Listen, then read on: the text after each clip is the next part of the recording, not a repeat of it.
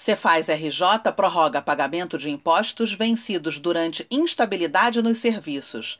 A Secretaria de Estado de Fazenda do Rio de Janeiro decidiu prorrogar o prazo de pagamento dos impostos que venceram nos dias 25 e 26 de janeiro em virtude da instabilidade dos serviços da pasta. Acesse o link neste boletim e confira no site da Firjan a nova data em que os contribuintes poderão quitar os tributos sem juros e multa.